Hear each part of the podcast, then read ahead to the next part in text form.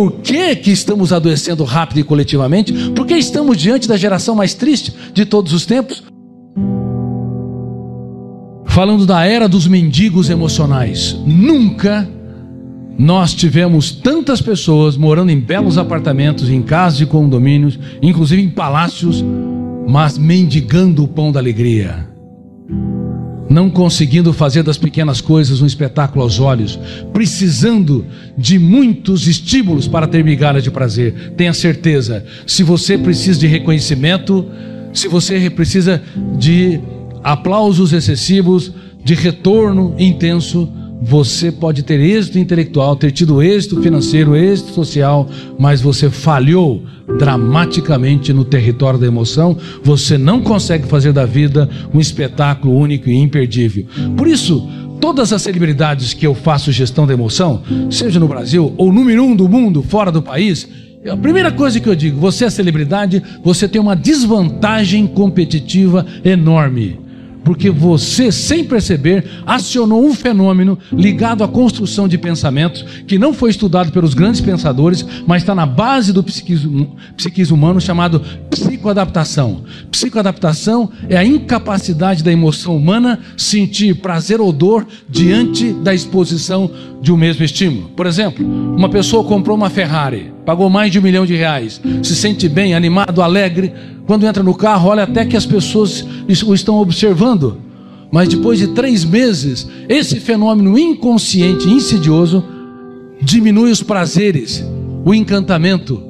Ele faz com que a pessoa entre no carro como entra no banheiro da sua casa. Aí uma pessoa que nunca comprou um carro, que nunca teve oportunidade de dirigir o seu próprio veículo, comprou um carro, um veículo caindo aos pedaços. Quem sente mais prazer? Essa é uma grande tese. Quem é mais rico? O que tem a, a Ferrari ou aquele que não se psicoadaptou ainda e sente que teve êxito porque comprou o seu primeiro veículo? A emoção, senhoras e senhores, nós não sabíamos disso. A emoção é democrática. Ter não é ser. Quem tem um bilhão de dólares não é um milhão de vezes mais rico do que quem tem um mil dólares depende da capacidade do eu, que representa a consciência crítica, a capacidade de escolha, a autonomia, a identidade básica de fazer muito do pouco. Se uma pessoa fazer muito do pouco, se ele abrir os olhos para enxergar em outras perspectivas o seu filho, sua esposa, sua empresa, os seus problemas, ele abre o leque da sua mente para desenvolver respostas inteligentes nas situações estressantes. Caso contrário, ele se psicoadapta, olha o mundo de maneira míope, porque abre um mínimo de janelas da memória ou de arquivos, consequentemente não acessa milhões de dados para dar respostas inteligentes nas situações estressantes. Eu quero lhes dizer, com muita humildade, que eu sou autor de uma das raras teorias mundiais que estuda essa última fronteira da ciência. Durante mais de 30 anos, aqui no Brasil, onde não se valoriza a pesquisa básica, eu me arrisquei a entrar nessa empreitada desde quando estava no segundo para o terceiro ano da faculdade de medicina, quando eu caí numa crise emocional, no caos, e eu percebi que as lágrimas que nós não choramos são muito mais cálidas e mais dramáticas do que aquelas que se encenam no teatro do rosto. A partir dali, eu comecei a fazer perguntas corretas, e toda pessoa que quer produzir conhecimento tem de ter intimidade, não com a arte da resposta. Quem tem intimidade com a, arte, da resposta, quer responder ou respostas rápidas e prontas, exerce uma ditadura intelectual não consegue abrir o leque da sua mente para ser criativo, reinventivo, para dar respostas inteligentes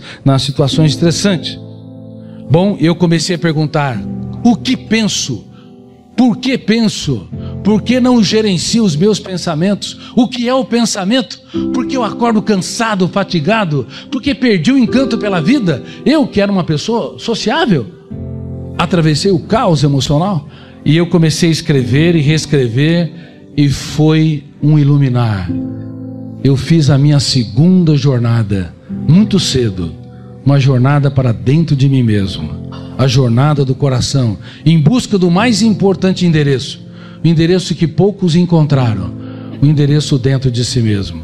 Aí comecei a escrever dezenas, centenas e depois milhares de páginas sobre o que é o pensamento, quais são os tipos de pensamento, qual que é a natureza do, dos pensamentos, por que, que nós podemos gerenciar e devemos gerenciar os pensamentos? Caso contrário, o veículo da mente humana é uma empresa que vai à bancarrota.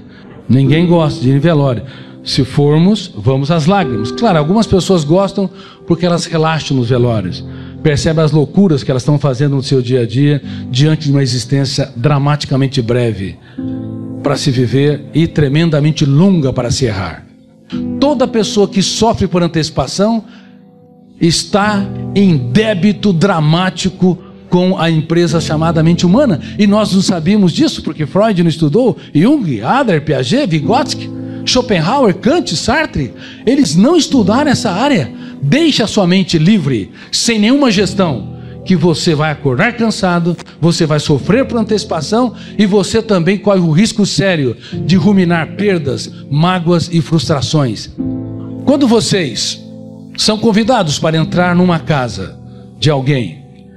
Vocês, obviamente, vão contemplar aquilo que tem de melhor: os quadros de pintura, vão contemplar os móveis, se há um jardim, as flores.